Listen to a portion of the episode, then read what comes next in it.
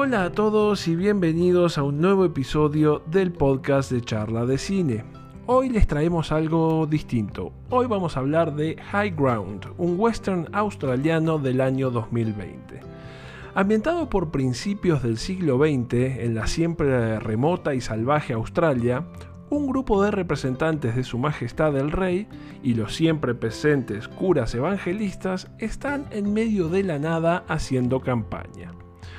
Un avance de una expedición que sale bastante mal termina con la masacre de varios nativos del lugar, y es puntapié de esta historia en particular. Dicho evento obviamente genera represalias entre conquistados y conquistadores y empieza el eterno tire y afloje entre los unos y los otros, por definir quién se queda con el control de la tierra y el lugar. En medio, un niño aborigen que es rescatado por uno de los soldados de una muerte segura y que termina por ser criado por el cura de turno y su mujer. Beiguara, un superviviente del ataque original y a la vez tío del niño rescatado, emprenderá una venganza rabiosa contra los invasores.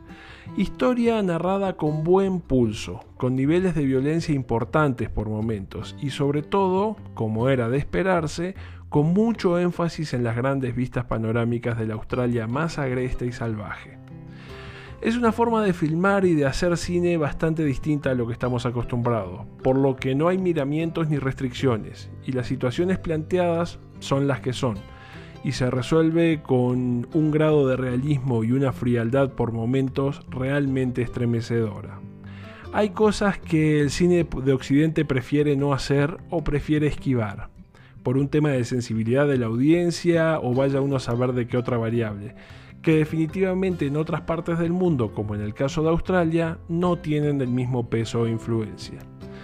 No es para personalidades sensibles o paladares delicados. En medio de todo el embrollo quedará también una suerte de cazador local que no parece ser exactamente parte de la policía local del rey, sino más bien como una suerte de cazador furtivo o rastreador, quien comenzará a tener cuestionamientos morales con respecto al proceder y accionar de sus compatriotas. Un trabajo interesante, a veces con un poquito de abuso en el recurso de la cámara en mano, pero que sin duda alguna cumple de principio a fin con la premisa que propone. A la hora de resolver, lo hace con el mismo tono realista y sobrio con que todo el desarrollo fue planteado. Muchas gracias y nos vemos en la siguiente.